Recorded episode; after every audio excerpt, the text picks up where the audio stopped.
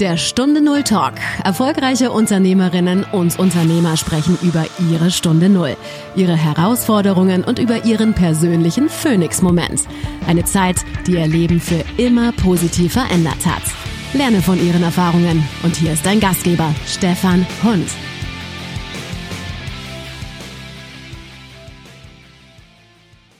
Eine neue Woche, eine neue Folge von Stunde Null Talk. Hier sind Unternehmer im Interview, die einen Turnaround in ihrem Leben hatten und dann zu einem Phoenix-Moment kommen.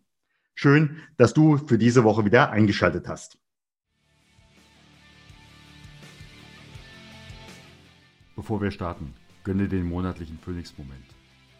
Aus über 100 Interviews greife ich jeweils einen Aspekt heraus und beleuchte ihn genauer, was zu dem Phoenix-Moment beigetragen hat. Und ich gebe dir einen Ausblick die nächsten Interviews. Weitere Infos findest du unter stefanhund.com slash pm für Phoenix Moment. Und jetzt geht's los mit dem Interview. Liebe Hörerinnen und Hörer, meine, mein Anruf geht in die Mitte von Hessen und ich begrüße dich, lieber Kai Lied, ganz, ganz herzlich. Hallo Stefan. Wir kennen uns äh, aus Zeiten, da hat man noch mit D-Mark bezahlt, gell? Das stimmt. Wir haben gerade vorhin überlegt im Vorgespräch, war es jetzt 2000, 2001, 2002, aber so ungefähr. Ja, das war auch Start meines ersten Startups. Da kommen wir gleich noch hin. Aber meine Eröffnungsfrage an dich, kannst du besser sehen oder besser denken oder möglicherweise besser auf hören auf deinen Körper? Ich würde sagen, fühlen. Und fühlen sind alle Sinne natürlich mit dabei.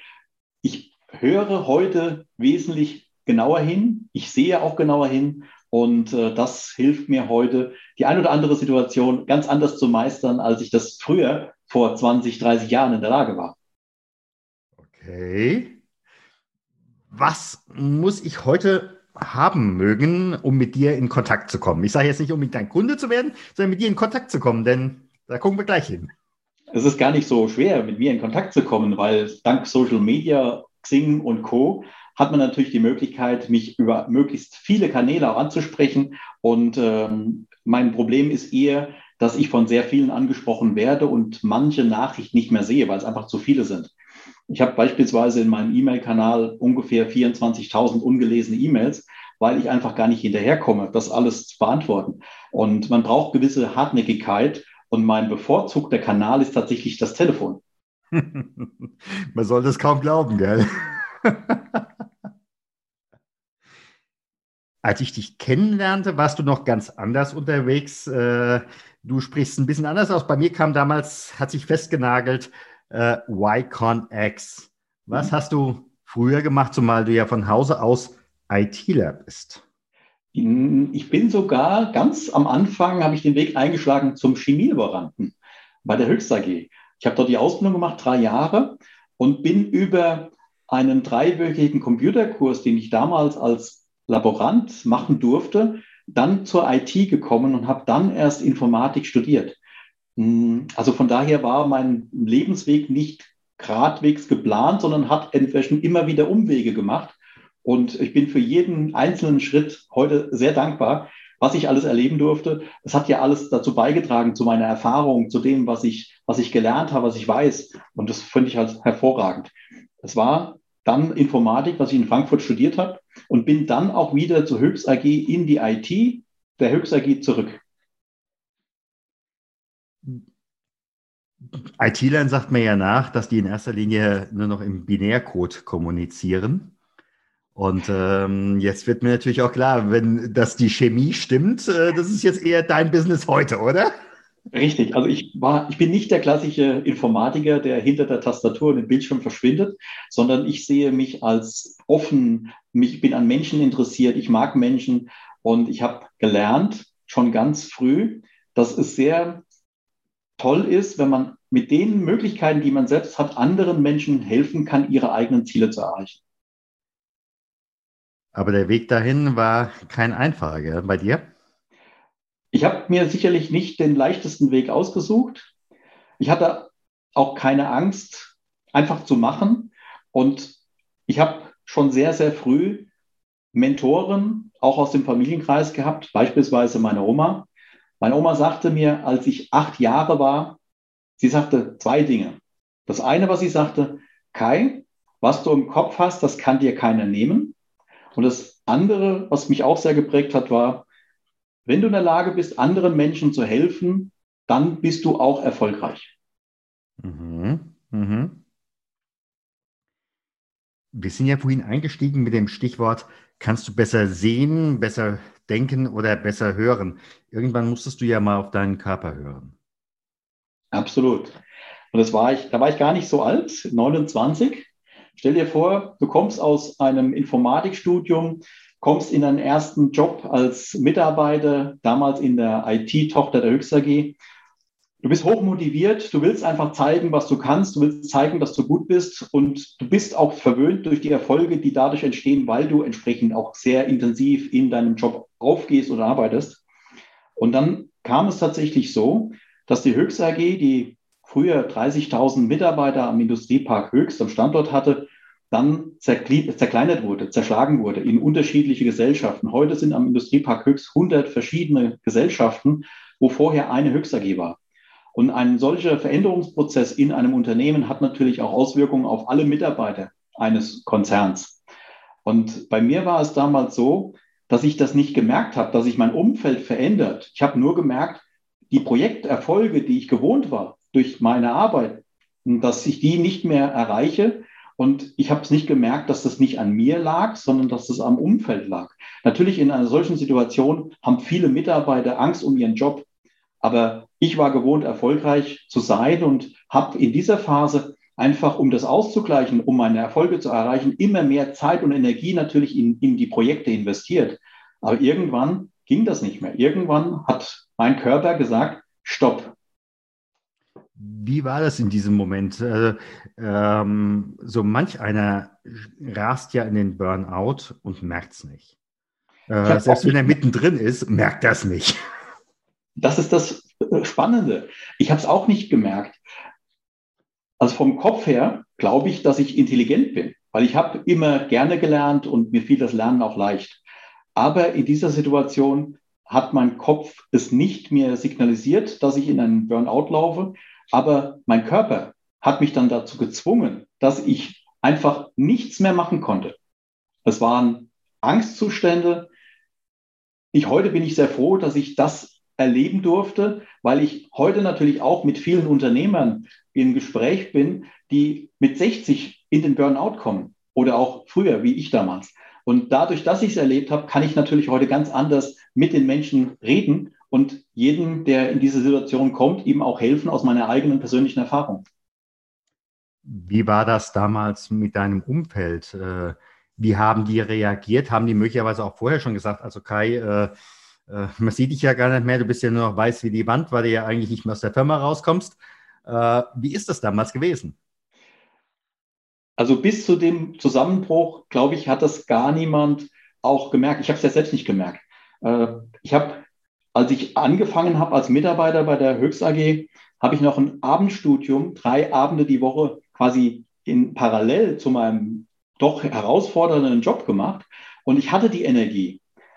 Ich war so motiviert, auch durch die Erfolge, die da entstanden sind. Und mein Umfeld hat vielleicht, vielleicht hat mein Umfeld auch etwas gemerkt, aber ich habe es nicht verstanden. Also selbst wenn mein Umfeld mir gesagt hätte, pass auf, dass du dich überlastest, ich hätte es nicht gemerkt. Also mein Kopf war so hm, in Richtung, ich gehe nach vorne, ich möchte erfolgreich sein, ich möchte meine Ziele erreichen, dass ich alles ausgeblendet habe und ähm, am Ende ich heute dankbar bin, dass mein Körper in der Situation dann irgendwann gesagt hat, jetzt ist gerade mal Schluss, jetzt machst du gar nichts und ich habe dann wirklich auch im Bett gelegen und konnte nichts mehr tun. Ähm, das ist eine, eine Situation, wo man wie gelähmt ist. Mhm. Und heute sage ich, Gott sei Dank hat mein Körper das entsprechend so geregelt. Und dann hatte ich natürlich die Zeit, mehrere Wochen mir Gedanken zu machen über das, wie ich gearbeitet habe, was ich gemacht habe. Und ich habe auch vor allen Dingen auch erkannt, dass das Umfeld, was ich damals dann bei mir hatte, was sich verändert hat, zum, aus meiner Perspektive zum Negativen hin, dass das Umfeld was man hat, extrem wichtig ist. Da gehört natürlich die Familie dazu, da gehört natürlich auch das Netzwerk dazu, die Freunde dazu. Und ein gutes Netzwerk trägt ein, auch durch schwere Zeiten. Und das ist etwas, was ich aus dieser Zeit mitnehme, wo ich sage, man sollte in den guten Zeiten sich gute Netzwerke aufbauen. Klar, wenn man sich dann erst die Netzwerke aufbauen will, wenn man sie braucht, ähm, hat man ein Problem.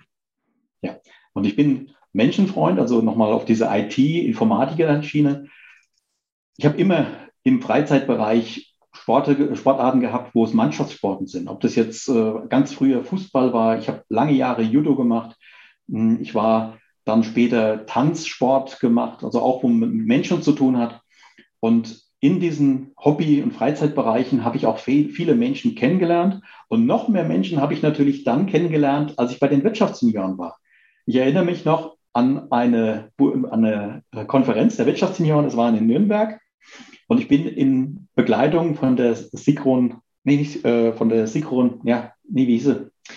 Sigrid Blele oder? Einen falschen Namen gesagt. Ähm, ähm, also von einer Wirtschaftsseniorin, die schon extrem vernetzt war. Und wir kamen dann in das Festzelt und auf dem Weg in das Festzelt hat, hat sie mir gefühlt tausend Menschen vorgestellt. Ich konnte mir die ganzen Namen nicht merken, aber so bin ich hervorragend aufgenommen worden. Sigrid Blele war es. Ja, ja, die Sigrid Blele, also das war mir, daran habe ich sofort gedacht.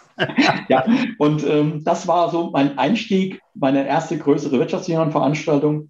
Und ich habe die Wirtschaftssenioren geliebt. Und ähm, ich habe auch sehr viel Zeit und auch Engagement investiert in zehn Jahre Wirtschaftssenioren. Würde ich dir auch, äh, genauso wie auch ich sagen, jederzeit wieder, gell? Mhm, genau. Ja, und durch die Wirtschaftssenioren habe ich dann über den Tellerrand von dem, was ich eigentlich als Startup, als Unternehmer damals versucht habe, hinausschauen können. Also ich habe Kontakte, neue Kontakte kennengelernt, wo ich auch gute Zusammenarbeit rausentwickelt habe.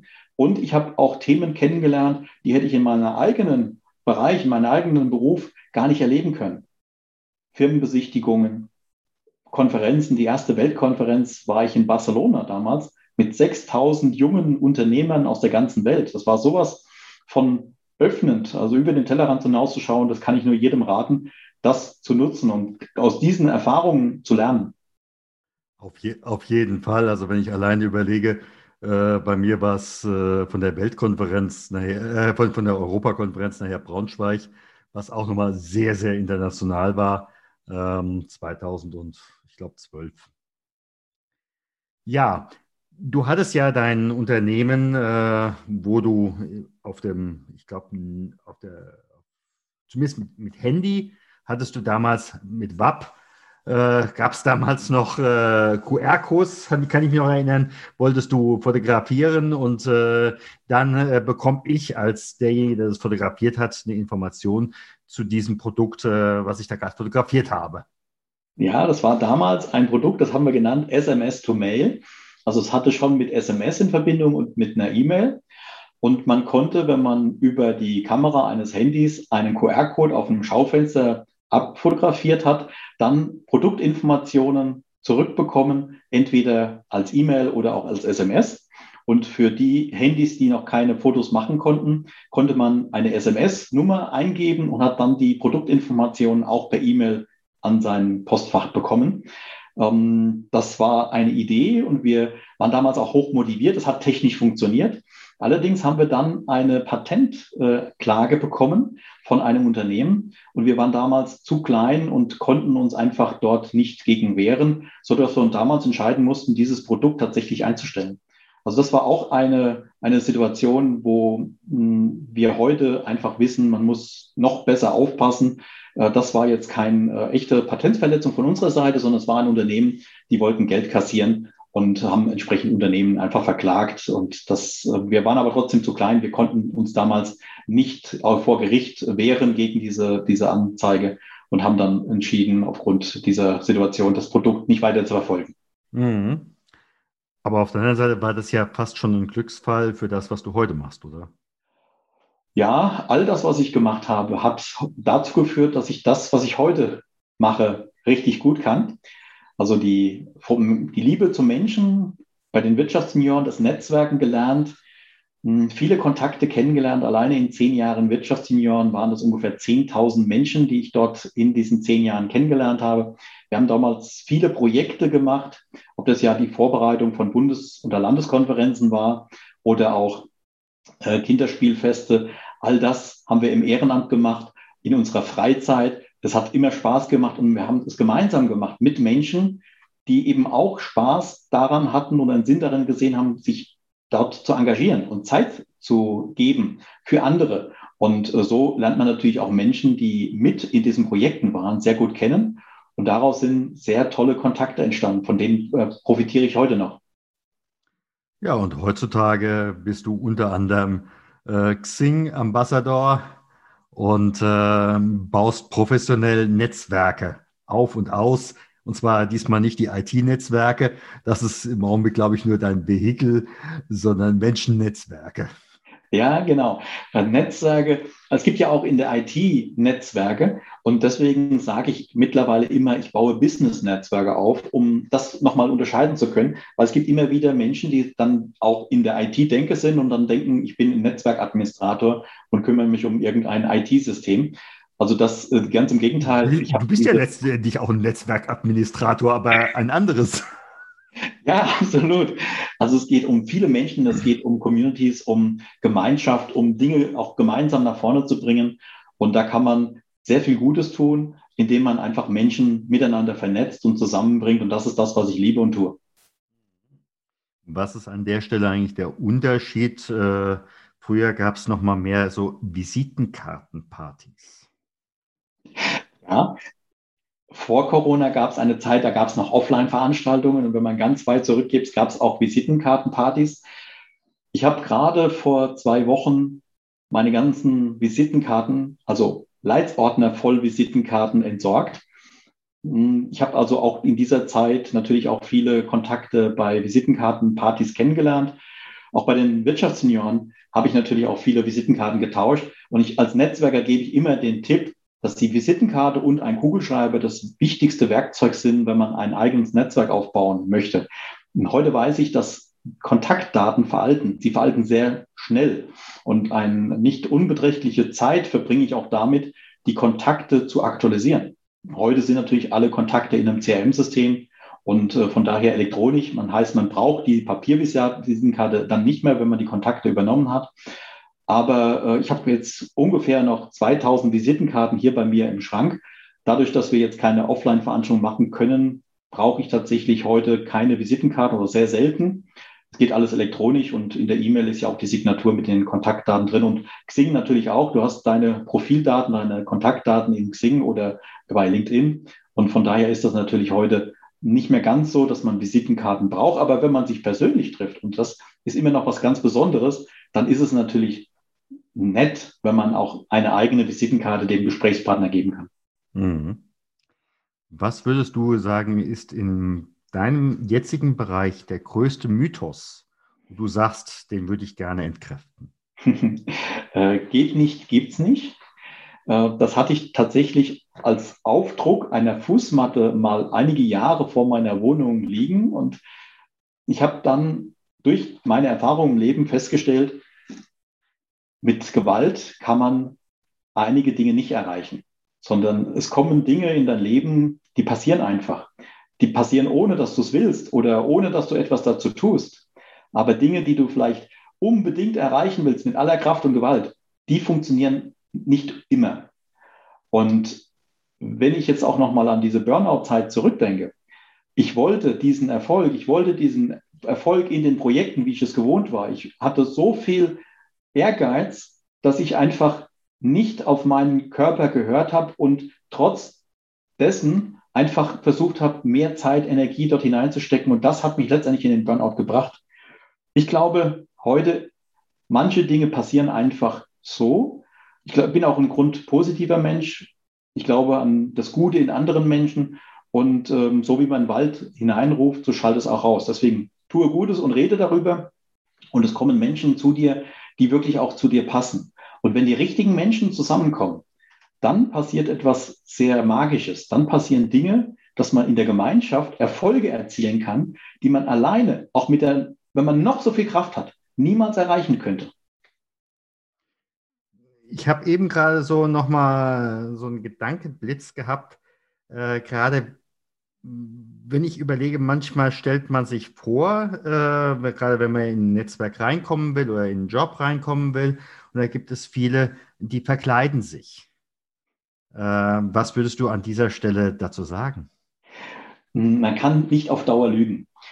Irgendwann muss man Farbe bekennen und Wahrheit wert am längsten. Also ich bin jemand, ich bin ehrlich und offen. Ich muss mir niemals überlegen, wem habe ich eventuell eine Lüge erzählt. Und das ist so entspannend, dass man einfach der sein kann, der man ist. Und die Menschen, die zu einem passen, die mögen einen so, wie man ist. Da muss man sich nicht verstellen. Wenn man sich verstellt, besteht die Gefahr, dass man an die falschen Menschen anzieht und irgendwann platzt die Bombe. Ja, in der Regel zieht man ja dann auch diejenigen an, die genauso etwas vorspiegeln. Ja. ja. Man wahre Freunde merkt man dann, wenn es einem wirklich schlecht geht, die da sind, die einen unterstützen. Und ich bin sehr froh, ich habe eine Handvoll sehr, sehr guter Freunde. Egal was ist, ich kann mich auf sie verlassen. Genauso die natürlich auch auf mich. Und äh, das alleine dieses Gefühl, dass man diese Handvoll sehr, sehr guter Freunde hat, das ist etwas, was einen auch wiederum trägt, was einen die nicht den Mut verlieren lässt, einfach weiterzumachen und auch mal in eine schwierige Situation hineinzugehen, ohne dass man davon quasi runtergezogen wird, weil man weiß, man hat diese sehr, sehr guten Freunde und das Netzwerk um mich herum ist wirklich, es ist da, es ist füreinander da, aber ich bin, ich lebe es auch vor als Vorbild und äh, versuche mit meinen Möglichkeiten vielen zu helfen. Ich habe sehr, sehr viele Startups, denen ich heute helfen kann mit meinem Netzwerk. Als ich vor 20 Jahren mein erstes Startup gegründet habe, war es natürlich auch schwierig. Ich habe damals 250.000 Euro investiert in den Aufbau des Startups und wir haben das Startup gestartet nach der Dotcom-Krise. Es gab keine Möglichkeiten, weitere Investoren zu bekommen und wir haben damals diese 250.000 Euro nicht zurückgekriegt. Wir haben sie investiert, aber haben keine Kunden gefunden. Wir waren zu innovativ damals mhm. mit unserer mhm. Technik. Und es ist natürlich auch lehrreich, wenn man mal Geld verbrennt. Und diese Erfahrung plus das Netzwerk, was ich heute habe, kann ich sehr schön einsetzen, um Startups, die heute an den Start gehen, zu helfen und den ein oder anderen Fehler, den ich damals selbst gemacht habe, eben heute nicht zu machen und noch schneller weiterzukommen. Mhm. Jetzt lade ich dich einfach mal zu einer Zeitreise ein. Du triffst jetzt deinen, äh, den 29-jährigen Kai. Was würdest du ihm sagen, zum einen? Und das andere ist, was würde er dich vielleicht auch fragen? Also ich würde sagen, nimm dir die Zeit, die du jetzt brauchst. Ja. Geh es langsam an. Und ich habe auch dann, als ich 29 war in der Situation des Burnouts, habe ich gemerkt, diese Energie kam wieder zurück mit etwas Pause. Ich war damals ungefähr zwei, drei Monate äh, ausgenockt. Dann kam die Energie wieder zurück und dann habe ich mich wieder in das Leben gearbeitet. Aber ich habe es mit Bedacht gemacht. Ich habe also nicht das Gleiche gemacht, was ich vor dem ähm, Burnout hatte. Also mit sehr viel Kraft und Energie gegen die Widerstände, die Erfolge zu erreichen in Projekten, sondern das war für mich der Punkt, dass ich gesagt habe, wenn eine Veränderung des Umfeldes mich in eine solche Situation bringt, also ich habe nicht mehr den Fehler bei mir gesucht, sondern ich habe geguckt, was hat dazu beigetragen, dass ich in einen Burnout reinkam. Und da war das Umfeld. Und ich habe es damals geschafft, das Umfeld zu verändern. Das war der Start, warum ich aus der Rolle des Mitarbeiters in die Rolle des Selbstständigen gekommen bin. Warum ich überhaupt ein Startup gebaut hätte. Eigentlich war mein Plan, bei der Höchst AG in Rente zu gehen. So war ja, ich damals. war man ja verbeamtet bei der Höchst AG, oder? Ja, Genau. Und ich, so war mein Plan. Also 30, 40 Jahre bei der Höchst AG zu arbeiten und dann in Rente zu gehen. Es war mein Traum, dort bei der Höchst AG zu arbeiten. Ich war stolz, Höchster zu sein. Und durch den Burnout habe ich dann eben das Ganze hinterfragt und habe dann gesagt, nein, die Höchst AG ist nicht mehr das Unternehmen, wo ich mir vorstellen kann, in Rente zu gehen. Und diesen Schritt zu erkennen, raus in die Selbstständigkeit, das war für mich das Wertvollste, was ich, was ich bekommen habe. Und da war der Burnout äh, nicht äh, unschuldig dran. Also genau dadurch bin ich ja in die Selbstständigkeit dann gegangen. Mhm. Für mich als derjenige, der sechs Jahre Klinikseelsorger war, ist Burnout ja keine Form von Depression. Die psychologischen Kollegen haben immer gesagt, Burnout ist eine Depression mit anderen Mitteln. Für mich ist Burnout ein Infarkt der Seele. Und ähm, da habe ich so den Eindruck, äh, da holt sich auch die Seele etwas zurück äh, oder sie geht eben halt, hm, es wird eben halt seelenlos. Ja, es tut weh, wenn man in dem Moment nicht auf sich achtet. Mhm. Und ja, es ist eine, auch eine Form der Intelligenz. Ja, und ich bin, wie gesagt, absolut begeistert, Nachgang, dass ich das erleben durfte. Ja. Ja. Also so, so es damals war, ja. Ja, natürlich. Die ganze Familie hat sich Sorgen gemacht, ja. Ja. Mhm. Aber die Zeit heilt auch diese Wunden und wenn man dann gestärkt aus einer Krise hervorgeht, das ist doch toll. Absolut, absolut. Und Krisen kommen ja immer häufiger. Das, das heißt, man lernt, wenn man durch eine Krise gegangen ist, auch andere Krisen zu überwinden, zu überstehen oder vielleicht auch gar nicht in andere neue Krisen hineinzutappen. Ich habe jetzt äh, fast 100 Interviews in dieser Podcast-Reihe geführt. Und äh, eine Erfahrung, die ich fast durchweg mache, es gibt im Endeffekt eine, äh, ein Initialscheitern oder ein Initial, äh, eine Initialstunde Null. Und wenn du die richtig durchgearbeitet hast, dann hast du im Endeffekt eine Blaupause. Mhm. Arbeitest du die nicht richtig durch, dann kommt, kommt im Endeffekt diese Stunde Null immer wieder in einem neuen Gewand, äh, möglicherweise auch eine Stufe härter, bis du deine Lektion gelernt hast oder gegebenenfalls auch äh, der Plattform äh, von der Kante springst. Richtig.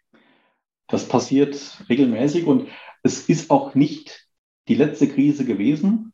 Es kamen dann weitere, also beispielsweise das Startup Iconics, wo wir 250.000 Euro investiert haben und das Geld kam nicht wieder zurück. Das ist natürlich auch nicht schön gewesen.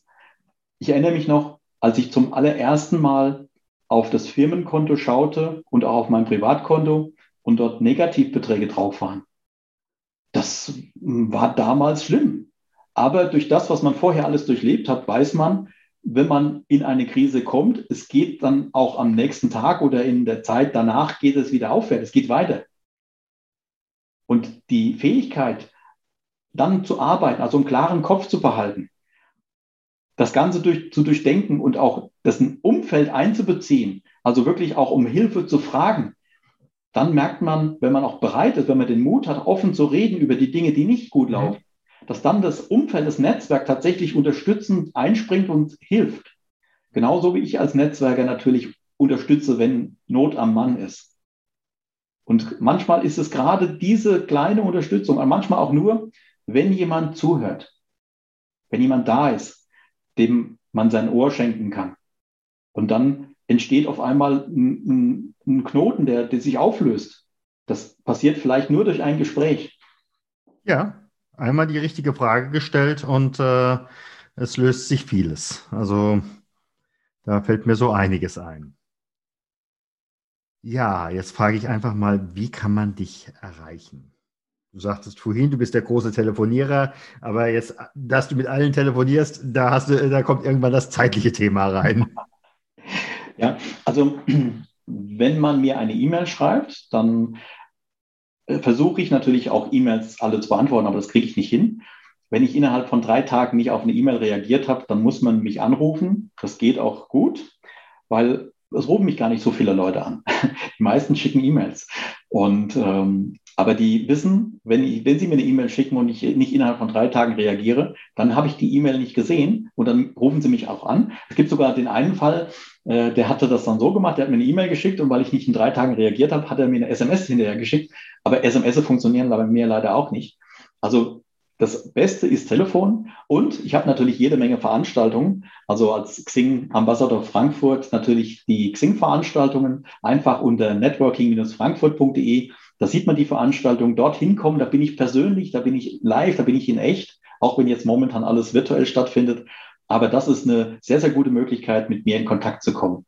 Und äh, ja, ich bin da immer interessiert, auch neue Ideen kennenzulernen, mit dem Netzwerk, was ich habe, zu unterstützen. Und von daher freue ich mich auf jeden, der mich anspricht. Zumal bei der neuen Idee, du sagtest vorhin, das ist dein erstes Podcast-Interview. Und äh, möglicherweise werden wir ja bald auch noch einen Podcast von Kai Lied haben. Ich werde auf jeden Fall deinen Impulsvortrag nächsten Mittwoch bei Xing Frankfurt mir genau anhören und gucken, welche Möglichkeiten es für mich gibt oder auch für das Netzwerk gibt. Vielleicht ist ja auch der ein oder andere dann dabei, der sich mit dem Thema Podcast bei den Xing Frankfurt Veranstaltungen einbringen mag. Also von daher, ich bin absolut offen, interessiert und freue mich auf nächsten Mittwoch. Ich sage mal ganz herzlichen Dank. Danke dir, Stefan.